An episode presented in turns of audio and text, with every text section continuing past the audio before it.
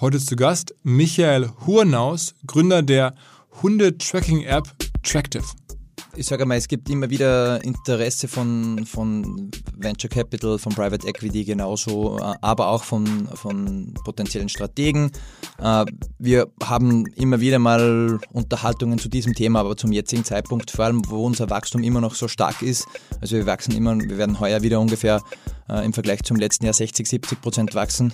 Also Subscriberzahl auf der einen Seite und, und Umsatz auf der anderen Seite. Und ein großer Teil unseres Umsatzes ist ja Recurring Revenue. Das heißt, wir haben da keinen Immediate Need, da etwas zu machen. Herzlich willkommen beim OMR Podcast mit Philipp Westermeier.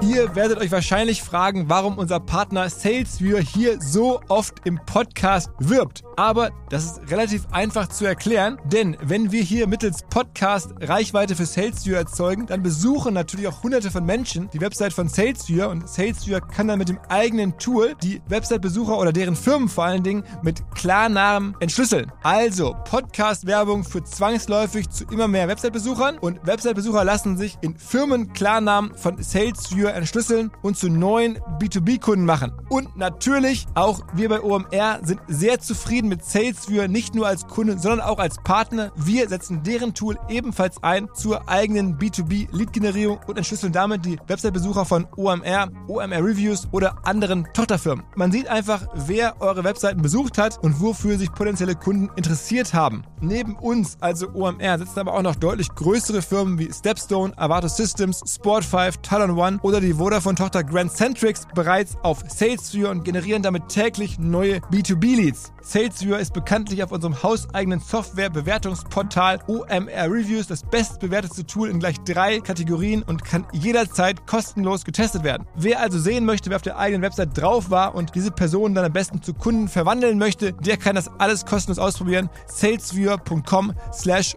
OMR. Zurück zum Podcast.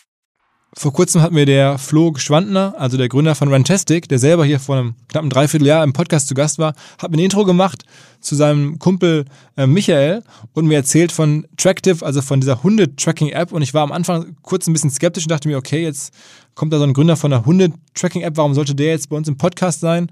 Und dann habe ich verstanden, ah, der Michael eine krasse Vorgeschichte, war bei Amazon, hat da sogar mit Jeff Bezos selber irgendwie Meetings gehabt und ähm, hat davon doch gleich im Podcast ein bisschen erzählt.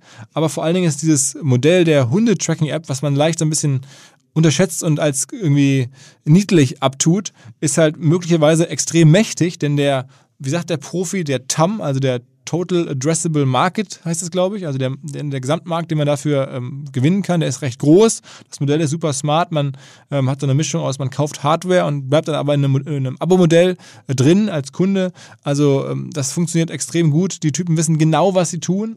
Ähm, ich fand das dann wirklich einen extrem spannenden Podcast, so die, die Lebensgeschichte sozusagen von, von Michael äh, mal zu hören. Möglicherweise wirklich eines der aktuell erfolgreichsten Startups aus Österreich. Wahrscheinlich sogar mittel mittelfristig eines der größeren Startups in Europa. Ähm, auch mit einem Thema, was man auf den ersten Blick vielleicht nicht so sieht, aber haben die echt gut gemacht, die Kollegen, muss man sagen. Und ähm, es war durchaus unterhaltsam mit dem Michael. Auch der Grund seines Hamburg-Besuches, warum er Zeit hatte, hier im Podcast dabei zu sein überhaupt, ähm, war schon wieder ganz lustig. Am besten ihr hört direkt rein. Auf geht's. Was? Zu Gast heute Michael Hurnaus und er ist, glaube ich, eine Premiere für uns in Hamburg, weil hier der Heimtierkongress stattfindet, muss man äh, vorab verraten aber eigentlich ähm, macht er trotzdem was Digitales, relativ Erfolgreiches. Aber wie gesagt, auch was mit Heimtieren. Moin, Michael. Hallo, Servus, Philipp. Freut mich, dass ich da sein darf. Ähm, das ist korrekt. Ne? Du bist hier wegen des Heimtierkongresses, ne? Das ist ganz richtig. Morgen ist der große deutsche Heimtierkongress oder eigentlich europäische Heimtierkongress, die deutschsprachige Variante in Hamburg. Und da haben wir das super kombinieren können. Und da bist du Referent oder, oder Besucher oder was bist du da? Ich bin da auf der einen Seite Besucher äh, zum Netzwerken und auf der anderen Seite äh, habe ich einen Vortrag zum Thema Digitalisierung im Haustierbereich. Der Hund an der digitalen Leine. Darüber werden wir sprechen. Okay, das Ganze liegt daran, dass du, wir kommen noch zu deinem Vorleben, aber jetzt aktuell eine Firma führst mit ungefähr 80 Mitarbeitern, die sich im Bereich Heimtiere und Digitalisierung bewegt. Erzähl mal genau, was macht ihr da? So ist es. Wir machen Tractive, wir machen GPS-Tracker für Hunde und Katzen, also GPS-Tracker und Aktivitätstracker. Da kann man direkt am Smartphone nachschauen, wo der Hund oder die Katze ist, wenn die weglaufen und bekommt dann Alarm, wenn die einen gewissen Bereich im Garten oder so verlassen und weiß immer, wo die Tiere sind. Und das äh, ist natürlich alles eine digitale, eine rein digitale Geschichte, wenn man so will. Und die Haustierbranche ist ja absolut noch nicht digital und darum versuche ich ein bisschen Digitalisierung hier reinzubringen. Es klingt jetzt irgendwie total naheliegend. Also, dass man so einem Hund einen GPS-Tracker umbindet, hätte ich jetzt gedacht, gibt es gefühlt schon seit fünf bis zehn Jahren. Wie kann das sein, dass es noch nicht da war? Wir haben das Ganze vor sieben Jahren gestartet und da hat es tatsächlich quasi nichts am Markt gegeben. Da war es aber eher so, dass die Technologie noch nicht ganz so weit war. Die Geräte, die GPS-Tracker waren noch zu groß, zu schwer oder die Akkulaufzeit zu gering. Und ähm, jetzt mittlerweile gibt es mehrere Player am Markt. Äh, wir waren Gott sei Dank sehr, sehr bald da und funktioniert relativ gut und sind mittlerweile Weltmarktführer in diesem Bereich. Und ähm, jetzt habe ich ja gerade schon 80 Leute habt ihr. Ähm, du hast die Firma gegründet. Wie groß ist sie mittlerweile umsatzmäßig? Wir geben keine ganzen äh, Umsatzzahlen bekannt, aber ich glaube, man kann es äh, ganz, äh, ganz grob schätzen. Wir sind schon äh, gut zweistellig. Okay, gut zweistellig. Das heißt irgendwie, ihr seid auch profitabel. Wir sind äh, ungefähr Break-Even zum jetzigen Zeitpunkt. Wir haben bisher alles immer reinvestiert äh, in unser Unternehmen und sind quasi in der quasi profitabel und könnten sehr profitabel sein, wenn wir das möchten, aber versuchen immer noch ins Wachstum zu investieren, äh, ohne externes Kapital reinzuholen. Und das heißt dann vor allem auch andere Länder, die ihr erschließen wollt oder wo wollt ihr wachsen? Also habt, ich habe das Gefühl, ihr habt dann so Hardware, die ihr verkauft über, über Tierhandlungen oder? Genau, wir haben die GPS-Tracking-Geräte selbst, die man direkt ans Halsband anbringt, haben in etwa 30 Gramm, also kaum spürbar für einen Hund oder Katze und das Ganze verkaufen wir hauptsächlich über einen äh, eigenen Webshop auf der einen Seite, äh, aber auch über Amazon, Joe Plus und viele andere äh, Online-Fachhändler in ganz Europa. Wir haben Kunden in über 150 Ländern mittlerweile. Äh, starker Fokus ist aber, 90 Prozent von unserem Verkauf ist in Europa. Und wir werden uns jetzt in weiterer Folge ganz speziell die USA pushen mit einem speziellen Gerät, sehr technologisch, dass wir da ein LTE-Gerät gerade bauen äh, für die USA, für, den, für die Markteindringung USA, Kanada speziell im Frühling oder Anfang des Jahres 2020. Äh, und da gibt es natürlich viel Erweiterung, aber wir haben trotzdem noch sehr, sehr viel, glauben wir, Low-Hanging Fruit auch in Europa weil in Deutschland, wenn neun von zehn Tierbesitzern uns noch nicht kennen, dann wissen wir, dass da noch, oder nicht nur uns nicht kennen, sondern die Produktkategorie nicht kennen. Ich glaube, das ist das, äh, was uns zeigt, dass da noch sehr viel Marktpotenzial da ist. Aber äh, das heißt, ihr geht nicht über den Einzelhandel. Also ihr habt jetzt nicht irgendwie Kleintierhandlungen oder, oder solche Ketten da angesprochen, sondern ihr macht alles über digitale Händler. Alles digital wäre nicht ganz richtig zu sagen, aber wir gehen jetzt nicht über die großen äh, Ketten. In erster Linie, weil online das Produkt wesentlich einfacher erklärt ist. Und man muss dazu wissen, wir, verkau wir verkaufen die Hardware auf der einen Seite, aber man braucht ein Abo dazu, um es verwenden zu können. Das Ganze funktioniert technisch wie ein Smartphone. Da ist ein SIM-Chip direkt drinnen im Gerät verbaut. Da braucht sich der Kunde jetzt nicht darum kümmern, eine SIM-Karte oder einen Datenvertrag zu machen, aber der Kunde schließt bei uns ein Abo ab und wir zahlen alle Daten- und Roaming-Gebühren dahinter und äh, genau. Okay, also, äh, und was kostet ein äh, Halsband dann am Ende? Der GPS-Tracker kostet 49,90 äh, im Verkauf und dann äh, die, das Abo äh, in etwa 5 Euro im Monat oder 50 Euro im Jahr. Okay, okay. Und dann ist es für euch wahrscheinlich ganz gut, weil das Abo dann, solange das Tier lebt, erstmal nicht gekündigt wird. In der Regel nicht, genau. Oder das Gerät auf ein neues Tier gegebenenfalls übertragen wird. Und diese Abo-Komponente äh, ist halt sehr schwer zu transportieren in einem Haustierfachhandel oder im, im klassischen Offline-Retail. Wenn jemand ein Gerät kauft oder ein Hardware-Produkt kauft, äh, muss man natürlich und, und, überraschend danach draufkommt vielleicht, dass da ein Abo dahinter ist oder dass man ein Abo benötigt, um es zu verwenden, ist eher schwierig. Daher haben wir bisher eher abgesehen vom, vom äh, Haustierfachhandel, äh, speziell von den großen Ketten und versuchen das eher über online zu transportieren, damit der Kunde eben da vorher wirklich genau weiß, worauf er sich einlässt. Und jetzt ist das Problem, die Menschen suchen wahrscheinlich gar nicht nach GPS, Halsband, Hund bei Google, sondern ihr müsst erstmal den Leuten klar machen, dieses Produkt gibt es überhaupt und diese Kategorie sozusagen erschaffen. Im, Im, Marketing meine ich jetzt. Ist das korrekt? Genau, auf der Marketingseite ist es sicher so, einmal das, das, die Awareness zu schaffen, dass es so ein Produkt oder diese Kategorie eigentlich gibt. Viele Leute glauben auch, äh, ich habe eh einen Chip in meinem Hund oder mein Hund ist oder meine Katze sind eh gechippt. Äh, da kann eh nichts passieren.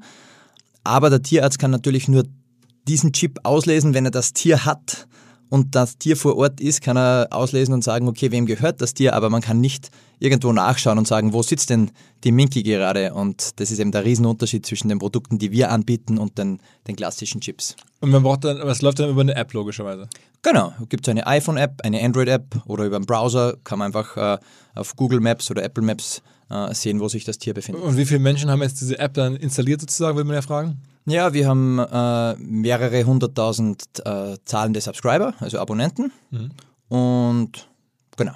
Okay, das heißt logischerweise alles Menschen, die das dann als Active User, nicht daily, wahrscheinlich, das ist ja irrelevant, aber Hauptsache Abonnenten, mehrere hunderttausend, okay. Genau, und da ist es bei uns so prinzipiell, äh, also die Zahl äh, sind gut 200.000 mittlerweile äh, zahlende Abonnenten.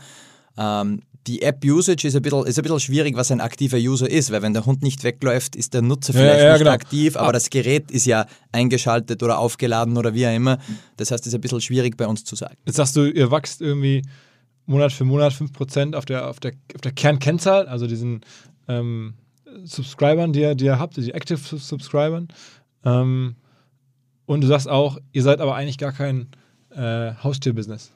Genau, also wir sind eher, wenn man, wenn man so will, der, an der Fassade von außen sind wir ein GPS-Tracker für Hunde und Katzen, also ein Haus der Business.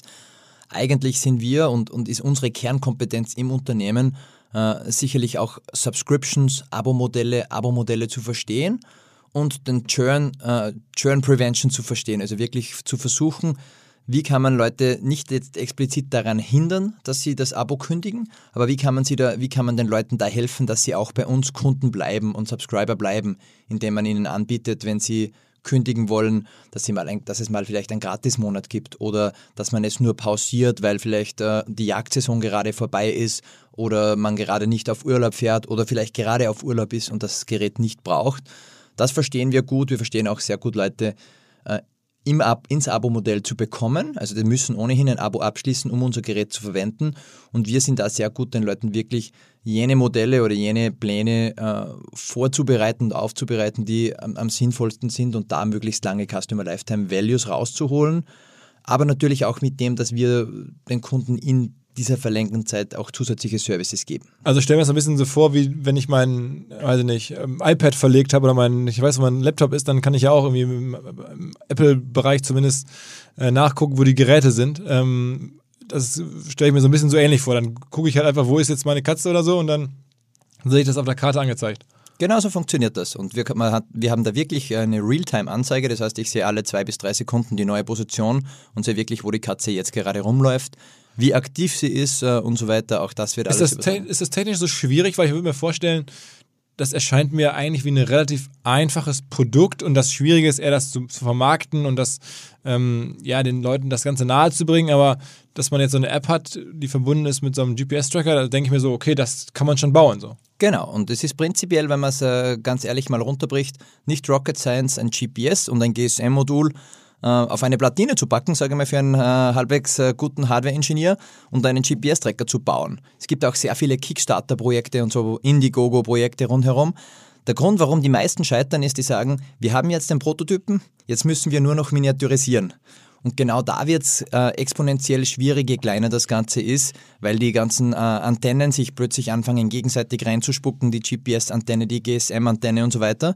Das heißt, wenn das Gerät kleiner wird, so klein wie unser Gerät ist, äh, dann wird es richtig, richtig schwer und dann wird es wirklich äh, eine Challenge und da funktionieren eigentlich die meisten dann nicht mehr. Und das ist äh, eines der Sachen, die wir, glaube ich, in der Vergangenheit sehr gut gemacht haben und viel gelernt haben.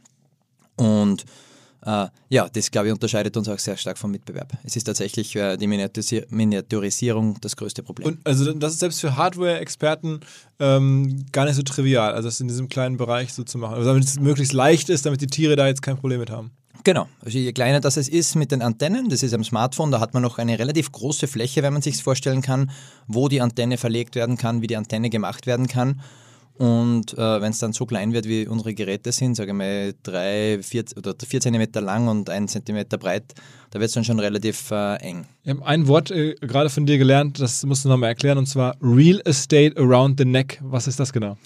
Also das bezeichnet man, das, äh, das Real Estate, Estate Around the Neck ist quasi, dass wir schon Produkte am Halsband von Hund oder Katze haben und das haben eigentlich ganz, ganz wenige. Das heißt, äh, man kann versuchen mit solchen Produkten, wie es unseres ist, wir haben viele Sensoren und so weiter drinnen, man kann dann auch erkennen, nicht nur wie viel sich das Tier bewegt, aber ob vielleicht irgendetwas äh, gerade nicht normal ist, hat das Tier Flöhe, hat das Tier Zecken und so weiter. Und das ist extrem spannend auch für die Pharmaindustrie. Aber das könnt ihr entdecken mit eurem äh, Wir haben uns äh, da noch nicht sehr viel Effort reingesteckt, aber wir haben so extrem viel Bewegungsdaten und Bewegungsmuster und so weiter und das sind alles Sachen, die wir uns auch aktuell anschauen und aktiv anschauen mit unserem BI-Team, was wir aus diesen Daten rauslesen können. Okay, und das wollen andere auch haben. Also das heißt, da könnte man auch so ein, so ein, so ein Halsband, kann man auch sozusagen wie fast wie ein, wie ein, ja, wie so ein digitales Endgerät sehen, wo dann auch Nachrichten drauf gesendet werden und sowas alles? Genau, und das sind alles Sachen, die wir uns äh, anschauen, weil wir eben schon Geräte dort haben bei den Kunden und dort schon äh, Sachen auslösen können und Daten aufnehmen können. Okay. Und bei dir ist sozusagen die ganze österreichische Gründermafia äh, investiert. Also ich weiß, der, der Flo Schwandner, der auch schon vor einer Weile hier war, Freund von OMR, ist da am, Start. Wer noch so? Ja, bei uns ist auch also der Florian Schwantner, Runtastic-Gründer und seine ganzen Gründerkollegen. Die haben Tractive mit uns gemeinsam mitgegründet vor sieben Jahren, ohne dass, äh, das war eigentlich lang bevor Runtastic erfolgreich war. Da waren Runtastic in etwa 30 Leute. Auch der Hansi Hansmann ist bei uns investiert. Das ist so der österreichische Business Angel oder der Super Angel, den jeder haben will in Österreich. Ein, ein mittlerweile super guter Freund und äh, Business Angel. Genau, und dann haben wir dort noch zusätzlich drinnen den Harold Primat, ein gebürtiger Franzose, der in der Schweiz lebt, der aus dem Rennsport kommt, also ganz eine andere Gegend, ähm, aber auch ganz äh, spannende Hintergrund, äh, spann spannenden Hintergrund hat. Und ich habe ge gehört hier aus Deutschland auch ne, einige Investoren, ne? Genau, wir haben äh, ein Investment erhalten, gerade letztes Jahr von äh, Montfish. Das ist das Investmentvehikel von den Trivago-Gründern, äh, die wir hauptsächlich reinlassen haben aus strategischer Sicht äh, im Sinne von, äh, die, die, haben sehr viel Erfahrung, was TV-Werbung betrifft. Und wir wissen genau, wir müssen Market Awareness schaffen, wir müssen Product, äh, Product Category Awareness schaffen.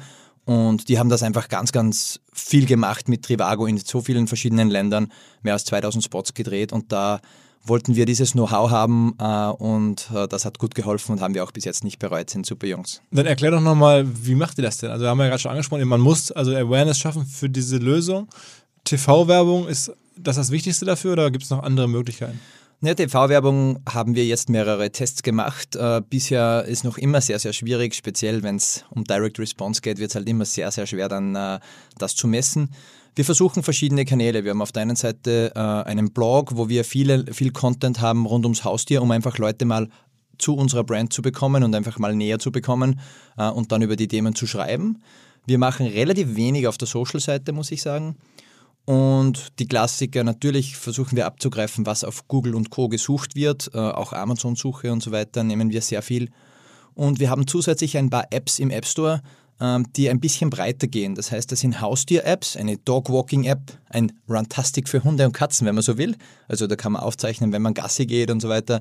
Äh, eine Tierfoto-App ähm, und mehrere solche Apps, wo wir die Leute abholen, die ein Smartphone haben und ein Haustier haben die bringen wir so zu unserer Brand und bringen wir so in unser Ökosystem rein, wo wir wissen, okay, das ist der direkte Zielgruppe eigentlich ähm, für den GPS-Tracker potenziell oder für, für ein Abo oder für eine Subscription. Das heißt, dann installieren die sich diese Gratis-App und dann kriegen die Notifications und Hinweise auf die Abo-App sozusagen. Genau, die Apps sind auch schon Tractive gebrandet und sind auch Tractive Apps. Das heißt, die sind bei uns im Ökosystem, die sind bei uns registriert, äh, können, müssen aber nicht äh, sich für den Newsletter registrieren, äh, um Informationen zu erhalten und lernen so dann interaktiv das Produkt kennen. Und du hast jetzt gesagt, Social macht ja gar nicht so viel, weil das ist zu knapp oder zu kurze Aufmerksamkeit, um eine, um eine Botschaft rauszukriegen? Ich glaube, wir machen es einfach noch viel zu wenig, vor allem auf der organischen Seite. Wir machen Social Paid, hauptsächlich Facebook für Remarketing. Das funktioniert auch ganz gut.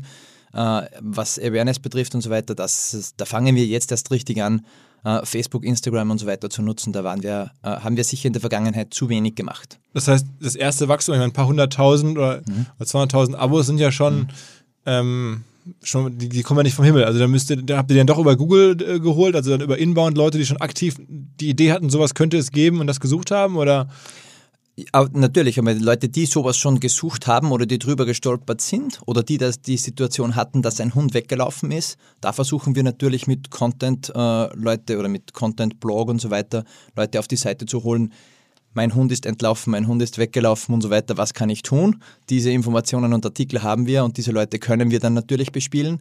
Und sehr, sehr viel ist äh, Referrals und, und äh, Freunde werben Freunde Ja. äh, in unseren Apps oder über unser Produkt. Es ist wirklich Mundpropaganda, weil das Produkt natürlich physisch am Halsband ist und andere Leute das sehen, wenn jemand mit dem Hund spazieren geht und sich die Tierbesitzer natürlich sehr Und viel habt ihr ein richtiges Referral-Programm, dass jemand dann irgendwie einen Rabatt bekommt oder eine Provision bekommt? Genau, genau. Da gibt es Provisions, äh, Provisionen oder Rabatte äh, oder gratis Servicemonate, wenn jemand jemand empfiehlt.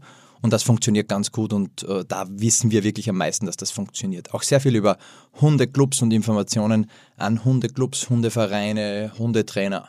Okay, okay. Das heißt, die schreibt, sucht ihr direkt raus und schreibt die dann direkt an und informiert die und sowas. Ja, noch zu wenig, aber auch hier, äh, auch das ist etwas, was wir gerade sehr, sehr stark aktiv angehen. Äh, hier noch mehr mit, äh, mit den Communities auch, äh, sage mal, in, in Kontakt zu treten und denen das näher zu bringen. Wir sind auch bei sehr vielen Tierärzten zum Beispiel, die uns entweder verkaufen oder uns weiterempfehlen, was natürlich auch super ist, weil wenn der Tierarzt ein Produkt empfiehlt, ist es schon für den Kunden noch mehr wert. Und wenn ihr aber jetzt sozusagen zu einem großen Online-Händler geht, dann nimmt ihr das auf Kommission, euer Produkt, oder kauft ihr euch das ab und verkauft es dann weiter? Wir sind schon in den Größenordnungen, wo die natürlich von uns kaufen. Also egal, ob das jetzt Amazon oder, oder Zooplus oder ein anderer großer ist, die kaufen von uns physisch nur die Hardware und der Kunde schließt dann das Abo bei uns ab. Aber die Hardware kauft er direkt beim Händler und die Händler kaufen direkt bei uns. Okay, das heißt, die, die äh, Nachfrage ist schon so groß, dass sie dann auch das selber von euch wegkaufen. Genau, genau. Eigentlich von, von Anfang an. Und dann ko- kostet das im Handel hast du halt 45 Euro das, äh, das, das, das die 49 Hardware sozusagen. Euro, genau. 49, okay. Und da hast du dann die üblichen Margen, also weiß ich nicht, äh, der Händler kauft es dann wahrscheinlich bei euch dann, weiß ich nicht, für 15 Euro oder 20 Euro oder sowas, ne?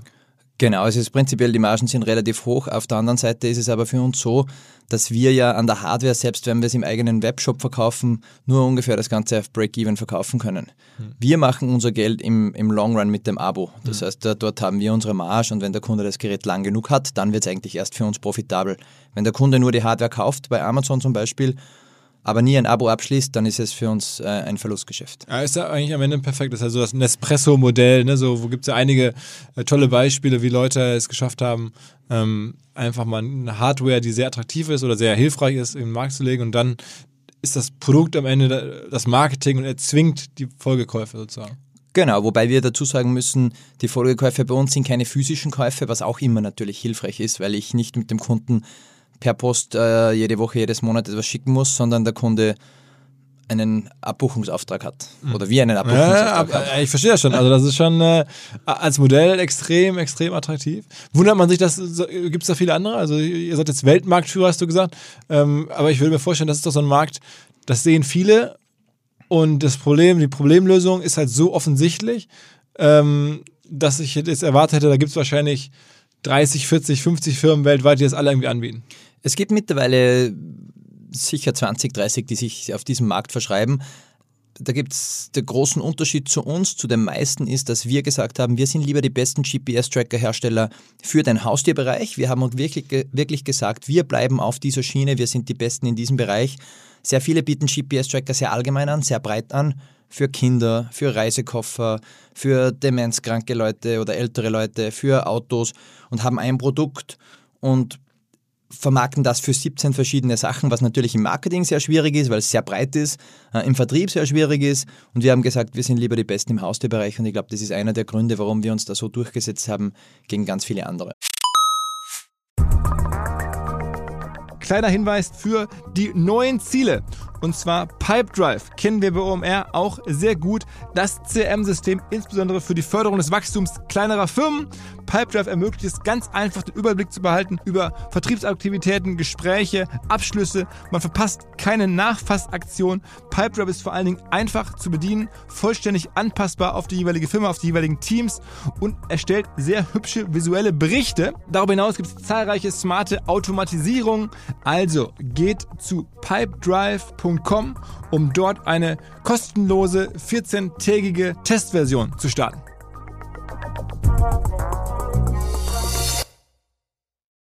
Zurück zum Podcast. Aber warum ist es so schwierig? Ich meine, ich hätte jetzt gedacht, dass gerade wenn man einmal einen GPS-Tracker für sich entdeckt hat, dass man sagt, okay, Mensch, ich habe jetzt auch noch ein kleines Kind auf dem Schulweg oder keine Ahnung, mache ich es auch noch an den Rucksack von dem Kind dran und dann mache ich es auch noch an mein Reisegepäck dran, weil es nervt ja immer, wenn das Gepäck weg ist und ich weiß nicht wo. Also wenn man einmal einen Kunden gewonnen hat, dem dann mehr verkaufen zu können, ähm, mehr anbieten zu können, wäre ja eigentlich auch eine logische Argumentation. Ja, das ist sicher eine, eine spannende Argumentation. Auf der anderen Seite, äh, wir machen ja viel mehr als nur GPS-Tracking. Also wir haben jetzt hauptsächlich über das, das GPS-Ortung gesprochen. Wir machen auch Aktivitätstracking, Sleep-Tracking und so weiter von Hund und Katze. Das heißt, ähnlich wie ein Fitbit äh, für den Menschen machen wir das auch für das Haustier. Und neben all den Produkten, diesen Apps für die Tierbesitzer, unserem GPS-Tracker, wo wir das Subscription Model dabei haben und dem Blog rund ums Haustier-Thema. Also bei uns ist alles rund um Haustiere. Als großes Abfallprodukt, und das ist ja der spannende Teil dahinter, ist es, eine, ist es ja tatsächlich eine Big Data Company dahinter, äh, wo es um, um Big Data geht, Big Pet Data, wie sie wir gerne nennen. Das heißt, wir sammeln da sehr viele Daten, wir verkaufen die nicht, aber wir nutzen die selbst wieder, um unser Produkt und unser Unternehmen zum Wachsen zu bringen. Das heißt, wir sind lieber viel mehr in der Haustierschiene äh, vertikal unterwegs, wenn man so will, äh, als ein ein klassischer GPS-Tracker-Hersteller, der jetzt einen Tracker nach dem anderen rausbringt. Aber rein technologisch könnten wir das sehr gut abbilden. Okay, aber macht man sich dann nicht das Wachstum auch irgendwann oder, oder, oder schnürt man sich nicht das Wachstum zu, wenn man sagt, ich fokussiere mich, das ist ja eine überschaubare Branche. Wie viele Haustiere gibt es jetzt in, in, Deutschland, Österreich, Schweiz? In Deutschland ist oder jetzt... Oder Europa oder keine Ahnung? Ja, in Deutschland zum Beispiel gibt es 25 Millionen Hunde und Katzen. Also du kannst mir ungefähr sagen, wenn wir gut 200.000 Subscriber sind und sind mit Abstand die größten weltweit, dann ist es der Markt noch ganz, ganz enorm groß. Und äh, speziell in Deutschland, das sind ja nicht Hunde oder Katzen, die wild herumlaufen, sondern das sind Hunde und Katzen, die zu Hause bei Menschen gefüttert werden. Das werden Familienmitglieder. Die Leute geben da Geld in diesem Bereich aus. Und, und neun von zehn wissen noch gar nicht, dass es unsere Produktkategorie gibt. Und ich glaube, dass da im Haustiermarkt sicher noch äh, ganz, ganz viel Potenzial ist, äh, ganz, ganz viel unausgeschöpftes Potenzial. Das heißt, eigentlich sagst du, also die, die zu breit rangehen, sind irgendwie stehen für nichts. Sie können dann nur irgendwie GPS-Tracker vermarkten, aber kommen gar nicht so, die kommen dann halt nicht nach irgendwie Hamburg zum Heimtierkongress, ähm, weil sie eher zum GPS-Kongress gehen und da kommen aber kaum, also so stelle ich mir das irgendwie vor.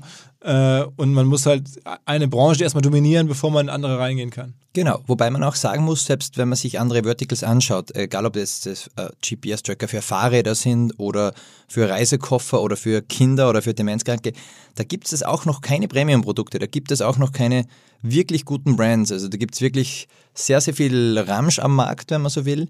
Äh, wirklich gute Produkte gibt es in diesem Bereich noch ganz, ganz wenig. Auch da wieder, weil die Schwierigkeit ist, das Ganze klein zu machen und so zu machen, dass es auch wirklich äh, vernünftig und zuverlässig funktioniert. Und es gibt viele Billighersteller aus Asien, aus China, diese äh, AliExpress-Waren, wenn man so will, die zwar preislich halbwegs mithalten können, aber dann von der User Experience einfach ganz weit weg sind, weil dann muss der Nutzer äh, aufschrauben, eine eigene SIM-Karte irgendwo besorgen, mit einem Datenvertrag rausfinden, wie das funktioniert, das Gerät mit SMS konfigurieren und so. Also ganz weit weg von, von einer vernünftigen Bedienbarkeit. Und unsere Produkte funktionieren auch weltweit, wenn der Kunde die kauft. Das heißt, die funktionieren grenzüberschreitend, die funktionieren in Deutschland äh, wenn wo kein Mobilfunknetz von, äh, von der Deutschen Telekom mehr ist, dann schaltet es um oder, oder von Vodafone. Vodafone. Oder von Vodafone zum Beispiel. Was da nicht passiert eigentlich. Was in Deutschland genau natürlich nicht passieren sollte, sollte es aber in Österreich der Fall sein, ja. dann schalten wir um auf den nächstbesten Provider und haben da zahlreiche verschiedene Pro Provider pro Land. Das heißt, wir haben auch eine kumulative Netzabdeckung äh, dieser ganzen Provider. In Deutschland wäre es wahrscheinlich mit Vodafone. natürlich, natürlich, natürlich. Die Kollegen in Düsseldorf werden jubeln. Ähm, äh, jetzt die Frage, wir haben ja noch also direkt eingestiegen sozusagen in das Thema, da kommen wir dann vielleicht drauf zurück, aber erzähl mal deine Vorgeschichte. Wie kommt jetzt jemand da aus Linz, kommst du ja dazu, äh, sowas zu machen? Also wann ging das los? Hast du so viele Haustiere selber? Äh, ich habe, äh, das nehme ich mal vorweg, ich habe kein Haustier aktuell und ich hatte auch noch nie ein Haustier. Ähm, aber wie ist das Ganze gekommen? Äh, ich habe in Österreich studiert, bin nach dem Studium oder während des Studiums auch schon für ein Praktikum in die USA gegangen, war dort bei Microsoft, Microsoft Surface. Damals war das noch ein riesen interaktiver Tisch, also bevor es diese Tablets und so weiter geworden sind. Die Eltern, Älteren unter den Hörern werden, sie, Hörern werden sich wahrscheinlich erinnern war dort Programmierer an, an diesem Gerät, bin dann zu Amazon gewechselt und war dort äh, zuerst äh, verantwortlich für die Kindle-Apps, also Kindle für iPhone, Kindle für Android, Kindle für BlackBerry hat es damals sogar gegeben. war noch wichtiger damals als, als Android. Und äh, anschließend ich, äh, war ich technischer Projektleiter für Kindle Fire, also das Tablet, das Amazon rausgebracht hat und habe dort äh, bin dort relativ schnell im Unternehmen oder bei Amazon gewachsen und durch sehr glückliche Umstände in eine ganz spannende Rolle gekommen. Also ich war jetzt der zweite Mitarbeiter an diesem Kindle Fire Tablet Projekt, habe dort sehr viel auch mit Jeff Bezos gemeinsam arbeiten dürfen. Also jetzt nicht, äh, nicht jeden Tag, aber ich war in zahlreichen Meetings mit ihm, was sehr, sehr spannend war. Also, wie, war das so? Also was ist das für ein Typ? Also ich muss sagen, es ist äh, ein sehr, sehr spannender und sehr, sehr smarter Typ. Generell äh, auch die Leute, die direkt zu ihm reporten, diese SVPs oder auf VP-Level bei Amazon, das hat schon einen Grund, warum die Leute dort sind. Also das sind schon sehr, sehr smarte Leute. Was mich immer so fasziniert hat, ist, die werden in der Regel, gibt es für die ein Briefing, das ist ein, ein One-Pager, also wirklich ein Einseitendokument. Es gibt ja bei Amazon nur zwei verschiedene Arten von Dokumenten, ein One-Pager und ein Six-Pager. Das ist alles, es gibt keine längeren Dokumente. Und der liest sich einen One-Pager durch und fragt genau die Fragen, die man vielleicht nicht will, dass er einem stellt. Also es ist unglaublich, wie schnell der ist beim Kontext-Switchen, weil der hat ja auf der einen Seite spricht er über Kindle, nächste Minute spricht er über Retail im Webshop und dann baut er vielleicht ein Raumfahrtsprogramm oder wie auch immer.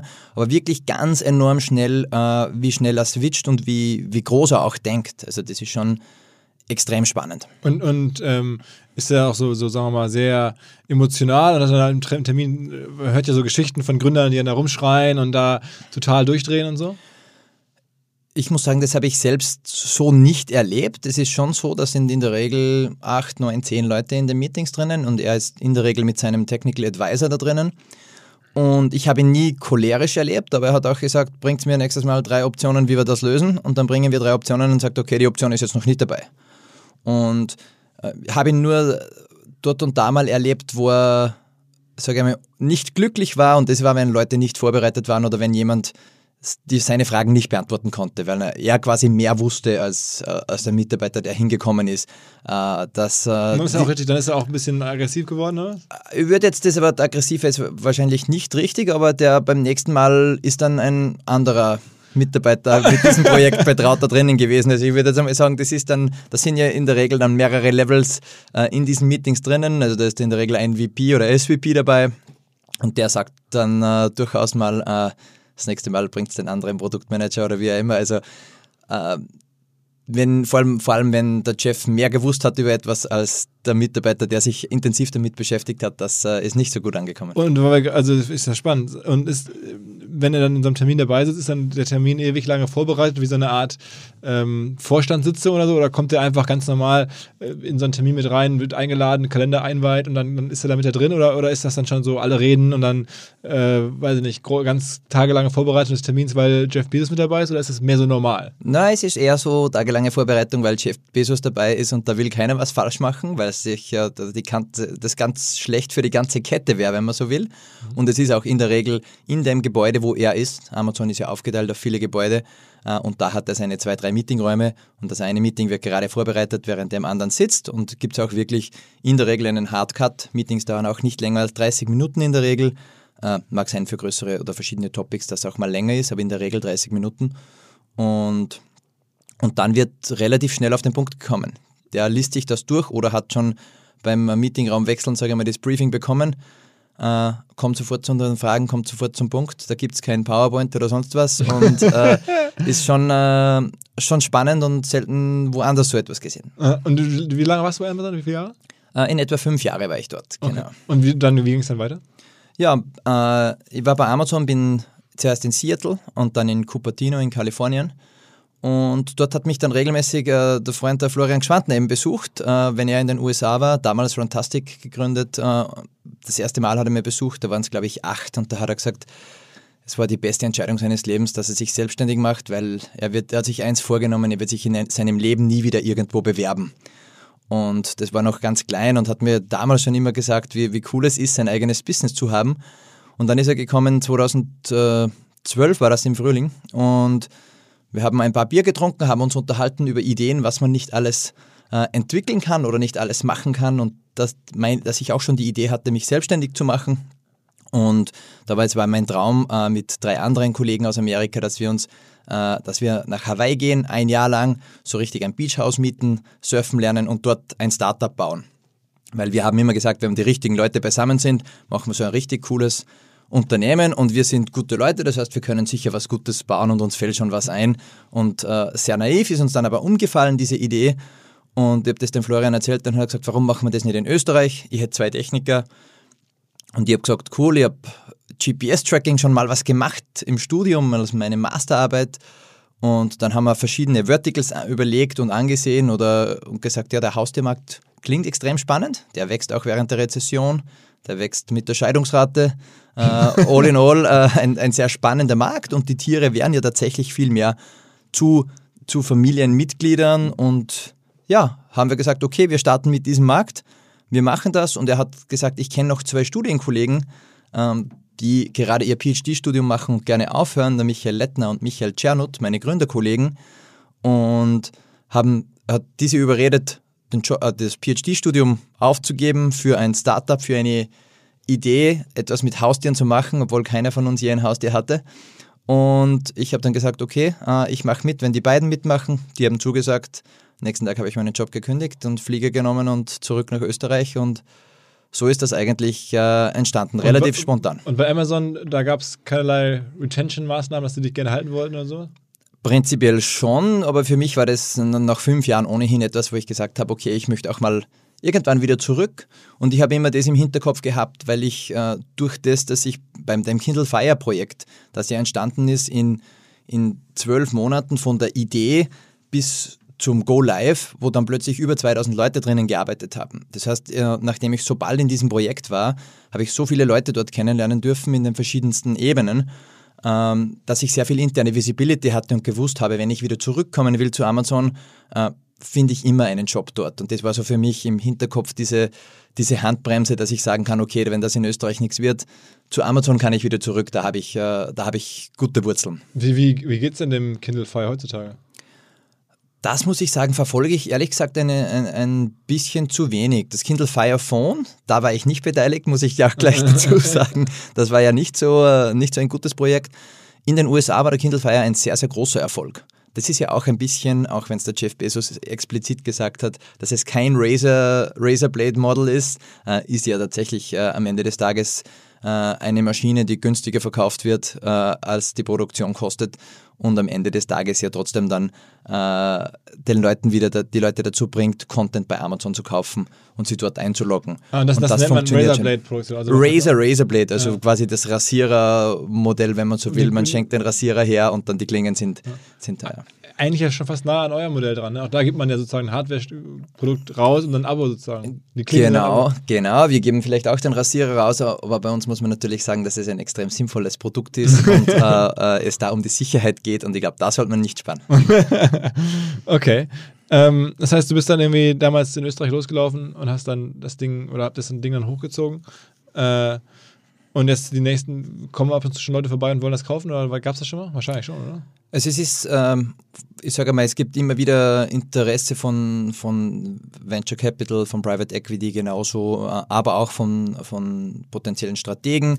Äh, wir haben immer wieder mal Unterhaltungen zu diesem Thema, aber zum jetzigen Zeitpunkt, vor allem wo unser Wachstum immer noch so stark ist, also wir wachsen immer, wir werden heuer wieder ungefähr äh, im Vergleich zum letzten Jahr 60, 70 Prozent wachsen. Also Subscriberzahl auf der einen Seite und, und Umsatz auf der anderen Seite. Und ein großer Teil unseres Umsatzes ist ja Recurring Revenue. Äh, das heißt, wir haben da keinen Immediate Need, da etwas zu machen. Vor zweieinhalb Jahren ist unser größter Mitbewerber, der damals größer war als wir, äh, von Mars gekauft worden. Und das war eine sehr gute Transaktion für, für diese Größenordnung damals. Die sind um 120 Millionen Dollar von, von Mars übernommen worden. Und, Und waren, die, waren die viel größer als ihr? Die waren damals größer, als wir, als wir damals waren, aber wir sind jetzt wesentlich größer, als die damals waren. Das ist natürlich schwierig zu sagen, das ist natürlich ein Army, eine amerikanische Transaktion und so weiter, aber am Ende des Tages... Äh, und Mars, die Süßigkeitenhersteller? Mars, unter anderem Süßigkeitenhersteller, haben auch 17 Milliarden im Haustierbusiness, also die sind nicht so klein, die haben okay. äh, viele bekannte Haustiermarken auch, oder okay. Haustierfuttermarken. Okay, okay. Genau, und seitdem das gewesen ist, ist eigentlich sehr, sehr viel Bewegung am Markt und, und es kommen immer wieder äh, spannende Interessenten. Das auf der einen Seite Retail, Haustier Retail, auf der anderen Seite ähm, Haustier oder die Pharmaceuticals, also die, die Arzneimittelhersteller, Tierarzneimittelhersteller, die speziell an den Daten interessiert sind, an den Bewegungsprofilen, äh, um da was rauszulesen. Und auf der anderen Seite die Futtermittelhersteller oder die Futterhersteller. Ähm, Gibt es denn, gibt's denn noch so andere ganz große, also Mars ist ja eine riesen Corporation, also Global Weltkonzern, mhm. aber gibt es weitere Weltkonzerne, die auch solche großen Transaktionen machen können im äh, im sagen wir, Haustierbereich so? Ja, also ich glaube, äh, die zwei ganz großen im Futterbereich sind Mars auf der einen Seite und Nestle Purina auf der anderen Seite, die in einer ähnlichen Größenordnung spielen. Äh, und dann gibt es äh, sicher speziell im, im Pharmabereich äh, sicher einige, die, die du mindestens auch so mitspielen kann, können in diesen Größenordnungen, die auch schon Milliardentransaktionen gemacht haben. Und also es gibt schon sehr viele Player, die auf die einen sind vielleicht eher interessiert an einem Kundenbindungsgerät, wenn man so will, mit, mit GPS-Tracker oder sowas äh, zu haben oder den digitalen Zugang zum Kunden, weil der Haustiermarkt einfach absolut die, die digitale, das digitale Zeitalter verschlafen hat. Also das ist einer der Märkte, wo man wirklich noch links und rechts äh, revolutionieren kann. Was mir bislang überhaupt gar nicht klar war, ist, jeder Hersteller von Produkten jeglicher Art kann ein Volksprodukt sein in Kooperation mit der Bild. Das ist insofern natürlich spannend, weil die Bild eine Wahnsinnsreichweite hat, fast 50 Prozent der deutschsprachigen Bevölkerung erreicht und halt dieses Label Volksprodukt vergibt an Partner. Seit 21 Jahren machen sie das. Mittlerweile gibt es 220 verschiedene Volksprodukte und es werden weitere gesucht. Es gab schon Zahnbürsten, Volksakkus, aber auf der Website habe ich gesehen, sie suchen zum Beispiel einen Partner für eine Volkszahnzusatzversicherung oder für eine Volkspizza oder für einen Volksstaubsauger. Also, wer solche Produkte herstellt und auch in größerer Kapazität produzieren könnte, denn erfahrungsgemäß spricht der Verkauf nach einer solchen Kampagne ziemlich an, wendet euch bitte an einen Vermarkter, der Bild. Die Firma heißt Media Impact. Und Media Impact sagt übrigens auch, dass 80% derjenigen, die schon mal eine Kampagne in dem Bereich gebucht haben, das wieder tun. Wer jetzt hier erstmals von dieser Möglichkeit gehört hat, bekommt auf seine erste Buchung auch ein Media-Bruttovolumen von 220.000 Euro on top. Wendet euch dazu bitte direkt an Media Impact ein Wort www.de slash Bild slash Volks-Produkt und erwähnt einfach im Gespräch mit den Ansprechpartnern und Ansprechpartnern dort, dass ihr über OMR kommt und dann gibt es diesen Zuschlag. Zurück zum Podcast. Und, aber der Markt, wer verdient mit dem viel Geld? Also die Tiere werden ja jetzt gezüchtet und verkauft, das ist aber kein riesiges, gigantic Business, oder doch? Tiere verkaufen weniger noch, wobei das auch teils mehr wird. Speziell im Katzenbereich wird auch teilweise wirklich viel Geld ausgegeben. Richtig spannend ist es halt dann im, im Futterbereich äh, oder im Bereich Tierärzte. Äh, da wird viel Geld ausgegeben und auch äh, Spielsachen für Hunde, Halsbänder. Also das ist schon ein, ein gigantischer Markt. Und das machen auch die Lebensmittel, also das machen auch die Futterhersteller? Das machen in der Regel nicht die Futtermittelhersteller. Die konzentrieren sich wirklich darauf, das Futter zu machen. Und jeder Hersteller hat dann in der Regel äh, drei, vier verschiedene Stufen vom Budget, Low-Budget-Brand äh, bis hin zum Premium und Super Premium Brand, äh, wo es dann schon wirklich mal richtig teuer wird. Mhm. Und in Beispiel in Seattle, direkt am Amazon Campus, ich war vor, äh, voriges Jahr wieder mal drüben, gibt es am Amazon Campus ein Restaurant nur für Hunde. Da gibt es ein Mittagsmenü, das kostet 12 Dollar und da bekommt der Hund sein Essen. Also das ist jetzt äh, nicht, gehört nicht Amazon, ist aber beim Amazon Campus, wo die ganzen Restaurants sind. Und da sieht man ein bisschen, wo, wo das hingeht. Äh, ob das krank ist oder nicht, das überlasse ich mal jeden selbst. Aber aber sag mal, die Tiere, um die es für dich geht, sind im Wesentlichen Hunde und Katzen oder gibt es da noch andere Tiere? Vögel oder keine Ahnung? Wir vermarkten es nur, nur für Hunde und Katzen. Es gibt schon Leute, die es für verschiedene andere Tiere dort und da auch verwenden, auch für ganz exotische Sachen dort und da, aber am Ende des Tages. Landwirtschaftlichen Bereich oder sowas, Kühe, keine Ahnung. Kühe, wir haben ein Gerät, das etwas größer ist, wo der Akku bis zu sechs Wochen hält. Äh, das kann man auch für, für Kühe oder so einsetzen. Aber ist kein Fokusthema für euch? Ist absolut kein Fokusthema. Hund und Katze, das ist Fokus für uns. Und der Markt ist gigantisch.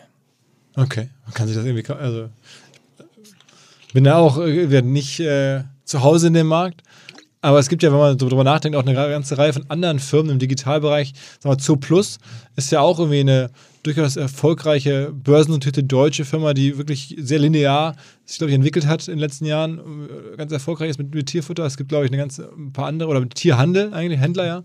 Es gibt da, glaube ich, ein, zwei US-Modelle in dem Bereich. Dann gibt es immer so diese hatte mal jetzt in Erinnerung, äh, Pets Daily oder andere so deutsche Venture Capital Funded Startups, die Tierfutter machen.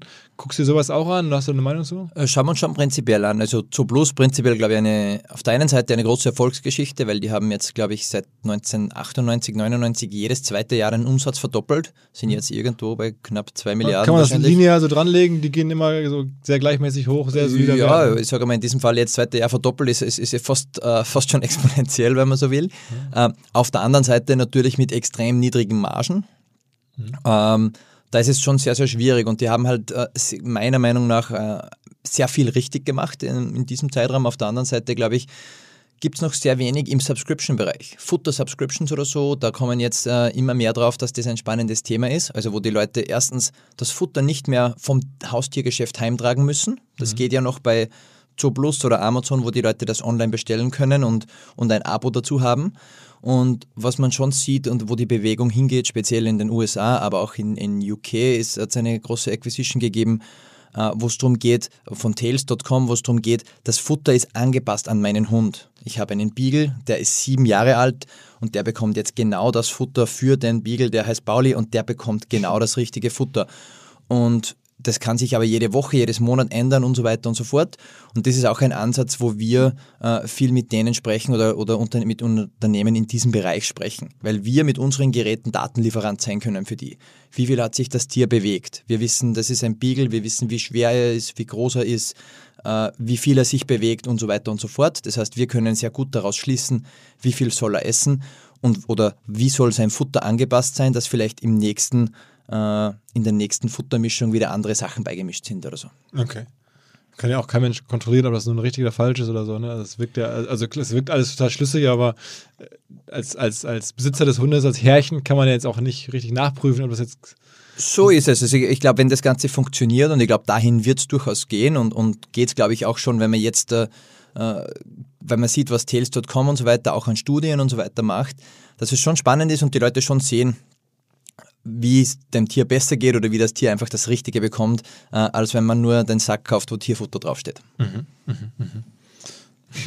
Aber man muss ja schon sagen, gibt, wenn ich jetzt so gerade drüber nachdenke, während du sprichst, es gibt schon eine Reihe von, von Menschen, die mit Tierprodukten sehr reich geworden sind. Hier der Kollege von Fressnapf, glaube ich, gibt es ja auch noch, ne? oder mein Futterhaus, oder wie das alles so heißt, Futterhaus. Also so, da gibt es, glaube ich, einige. Genau, also Fressnapf auf der anderen Seite, die sind natürlich sehr erfolgreich. Die haben online äh, natürlich sehr verschlafen. Das, ich glaube, in Österreich gibt es den Fressnapf Online-Store jetzt vielleicht seit ein, zwei Jahren oder so, aber auch in Deutschland im Vergleich zu Zoo Plus quasi vernachlässigbar, wie viel die Online versus Offline Umsatz machen. Denen, deren Big Bet ist immer noch der große Offline-Handel. Die haben, glaube ich, 1500 Stores und, und setzen da ganz stark drauf. Aber sprecht ihr nicht mit denen, dass ihr da auch irgendwie in den Store rein. Also, du hast gerade erzählt, das macht euch, bringt nicht so viel, weil das schwer zu erklären ist, was ihr macht, aber eigentlich mit so einem Partner wäre doch eine super Distribution.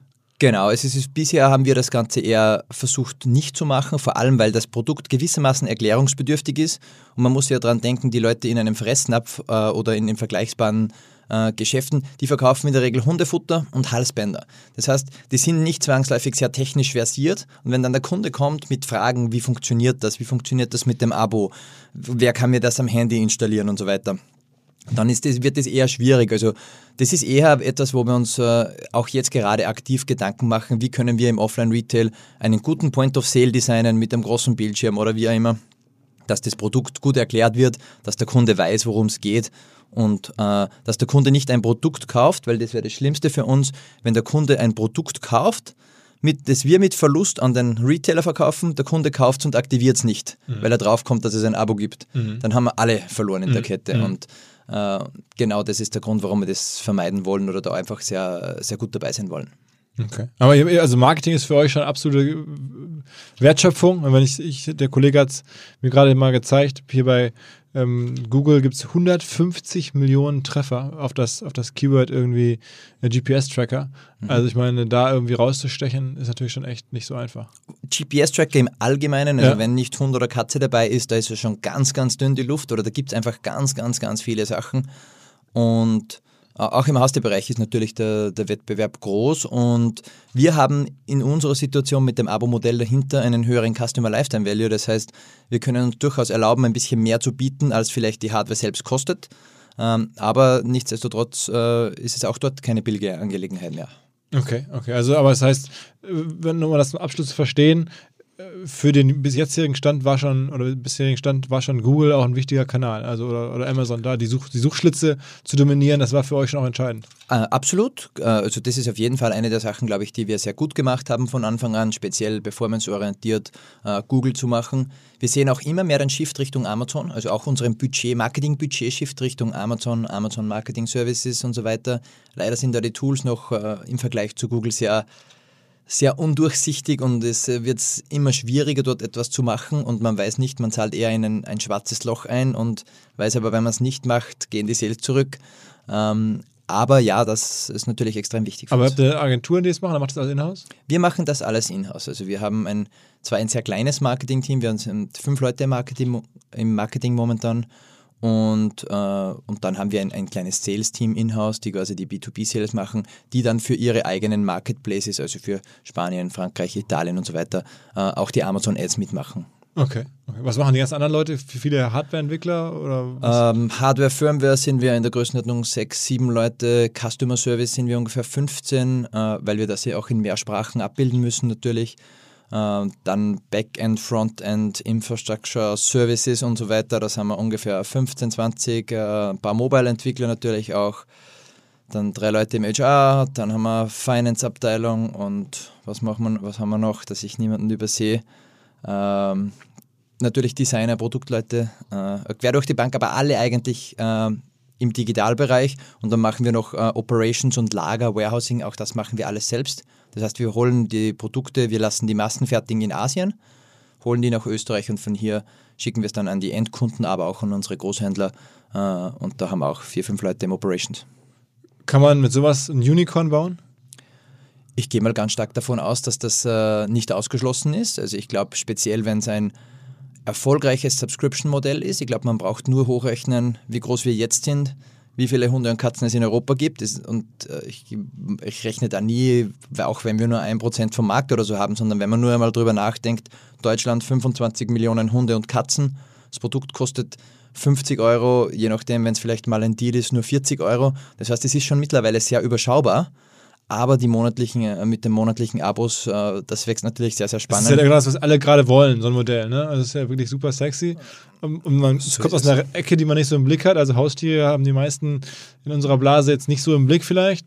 Aber es ist ein Riesenmarkt, genau. okay, verstehe ich sofort. Gibt es ja diese ganzen anderen Cases, äh, wie gesagt, den, den Fressnapf und Co., die auch damit sehr viel Geld verdient haben. Fressnapf ist ein Unicorn, ne, wenn man so will. Absolut, äh, ja, absolut. Und, und, und Plus, Plus und ist ich auch, glaube... ist kein Unicorn, oder? Aber es ist äh, auch relativ wertvoll. Ja, die ne? machen zwei Milliarden Umsatz, äh, also je nachdem, wie man es rechnet, ich kann es jetzt nicht sagen, wie, wie die Marketkapitalisierung genau ist, das weiß ich nicht. Weiß aber. ich auch nicht, aber ich, ich glaube, noch nicht im Milliardenbereich, aber okay, aber trotzdem... Ähm, Warte mal, das gucken wir jetzt mal kurz nach. Ah, das ist ja. Aber prinzipiell ja gibt es schon, äh, schon sehr viele spannende Themen. Aber wenn man sich anschaut, es gibt nur zwei Unternehmen im Haustierbereich. Das eine ist Rover, äh, wo man äh, quasi den Hund, wenn man, wenn man jemanden braucht, der mit dem Hund Gassi geht oder auf den Hund aufpasst oder der Dog-Sitting macht. Ähm, das ist ein Riesenbusiness. Die haben äh, gerade mehrere hundert Millionen geraced. Und dann der Mitbewerber Wag.com, auch von Softbank, über 300 Millionen gerade geraced. Beide zu einer Milliardenbewertung. Also in dem Digital Pet Business, also im Hunde- und Katzen-Business im digitalen Bereich, ist schon sehr, sehr viel drinnen, sehr, sehr viel Bewegung drinnen, weil es einfach ganz lange liegen geblieben ist und sehr wenig digital war. Jetzt bin ich hier gerade bei meiner App. Market Cap 785 Millionen. Ja. Gut, äh, gut geraten. Ja, gut geraten, ja, bin ich, bin ich stolz. Gerade nachgeguckt, 785 Millionen äh, Market Cap. Ähm, also noch kein Unicorn, aber äh, sagen wir, wenn man ein etwas margenträchtigeres Modell hat, so wie ihr das habt, dann könnte man das ja schaffen. Das, war das, das wäre das große Ziel und äh, wir werden auf jeden Fall ganz stark danach, äh, darauf hinarbeiten. Also, werdet ihr dann das erste österreichische Unicorn? Das wäre wahrscheinlich, wenn man es so richtig aus der Startup-Szene und so sieht. Äh, also es gibt ja viele Leute aus der Generation, die super erfolgreich sind, Benke und alle anderen, aber ähm, äh, sagen wir so. Als klassisches Startup glaube ich ähm, nicht, dass wirklich äh, jemand äh, ein Unicorn aus Österreich aus gemacht hat, soweit ich das weiß. Wow, also ich wäre stolz, wenn wir den ersten hier im Podcast hätten, noch bevor er es geschafft hat und auf dem Weg dahin ist. Wir drücken dir die Daumen. Eine unglaubliche Geschichte und ähm, also wenn ich das so höre, find, ich höre ja viel, das finde ich extrem überzeugend, was er da macht, auch wie du so präsentierst und den Background, den ihr da habt. Ähm, Also drücken die Daumen. Ich hoffe, du bleibst OMR noch eine Weile treu und vielleicht gibt es dann irgendwann, weiß ich nicht, zum, zur Unicorn-Bewertung, zum IPO oder so, gibt es dann den nächsten Podcast. Beim IPO werden wir mit dir als erstes einen Podcast machen. Super, Dankeschön. Alles klar. Michael, vielen, vielen Dank. Dankeschön. Viel Spaß morgen auf dem Haustierkongress. Das werde ich sicher haben. ciao, ciao. Ciao. Zur Abwechslung jetzt mal vollkommen schamlos und offene Selbstvermarktung und Werbung für unser OMR Festival am 7. und 8. Mai. Dort sind wir gerade in der absoluten Planungshochphase. Das heißt, wir verkaufen jetzt letzte Standflächen, wir planen, wie halt dort alles laufen wird Anfang Mai. Und weil das so ist und weil wir noch einige Flächen und Möglichkeiten, Masterclasses, Präsenzen frei haben, wollte ich nochmal dazu aufrufen, sich da bitte zu melden, wer noch nach neuen Kunden nach neuen Leads sucht, wer eine Plattform sucht, um seine Brand transparenter und sichtbarer zu machen, wer in irgendeiner Form nach Nachwuchs, nach Talenten sucht, all das können wir ermöglichen. Ihr könnt bei uns gesehen werden, ihr könnt bei uns wirklich wachsen, aber halt nur jetzt in diesen Tagen, denn irgendwann müssen wir dort die Bücher schließen, weil die Planungszyklen Richtung Mai dann zu kurz werden und vielleicht auch, weil einfach alles verkauft ist. Deswegen jetzt nochmal der Hinweis, denkt an unser Festival jetzt, wer dabei sein möchte mit Masterclass, mit Speaking, mit vor allen Dingen aber Präsenzen auf der Fläche, mit Ständen. Einfach ganz kurze Mail an inbound.omr.com. Innerhalb eines Tages melden sich da eine Kollegin, ein Kollege und dann startet die Zusammenarbeit.